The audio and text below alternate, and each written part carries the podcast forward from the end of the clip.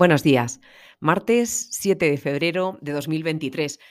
Tras un estreno de año imparable para las bolsas y después de una semana especialmente intensa en eventos y noticias, ayer los mercados hicieron un alto en el camino.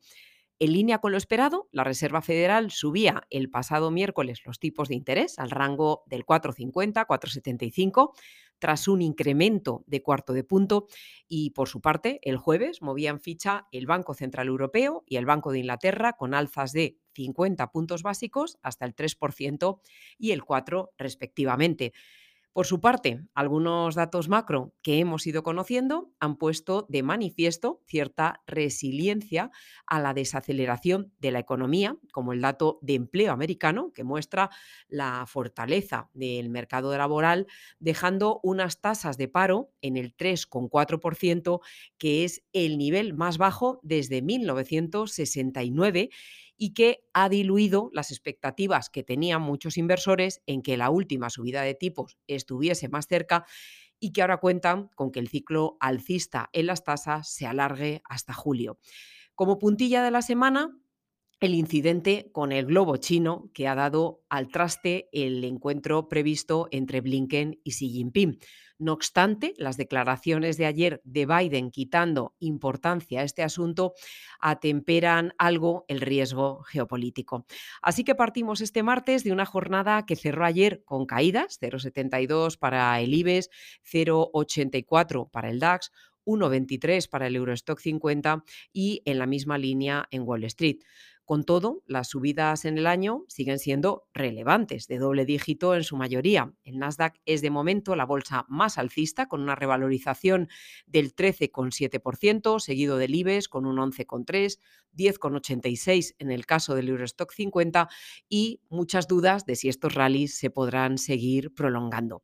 Esta mañana la prensa nos deja muchos titulares. Empezamos por el Banco de la Reserva de Australia, que eleva sus tipos de interés por novena vez consecutiva a un máximo de 10 años hasta el 3,35 tras una subida de 25 puntos básicos y con la advertencia de su gobernador que con una inflación del 7,8 habrá más incrementos en el horizonte.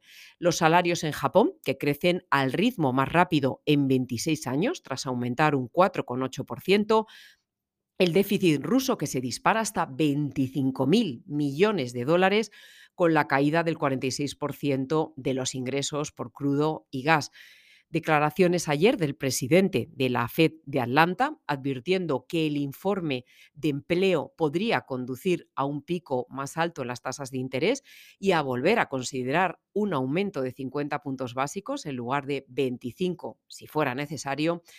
La Unión Europea, que comienza los preparativos para recibir en una cumbre en Bruselas esta semana a Zelensky, en la que sería su segunda visita fuera de Ucrania, cerca de cumplirse un año desde la invasión de Rusia el pasado 24 de febrero de 2022. El primer ministro británico, Sunak, que planea este martes llevar a cabo una remodelación de su gabinete tras 100 días en su cargo. Y cómo no hacer mención a la triste noticia que es hoy portada en todos los periódicos sobre el terremoto de magnitud 7,8 que ha sacudido Turquía y Siria y que ha dejado a su paso miles de muertos, heridos y un caos absoluto. Y llegamos a la sesión de hoy con un mercado de bonos que sigue repuntando. Esta mañana el 10 años español está al 3,30, el alemán al 2,28 y el americano al 3,62 en espera de los comentarios de Jerome Powell, quien hablará hoy con David Rubenstein esta tarde a las 18 y 40.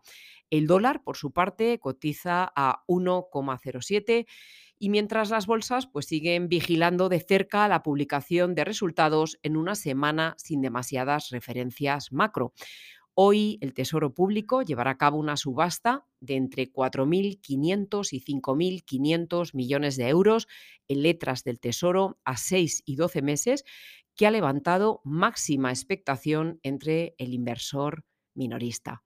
Muchas gracias y feliz semana.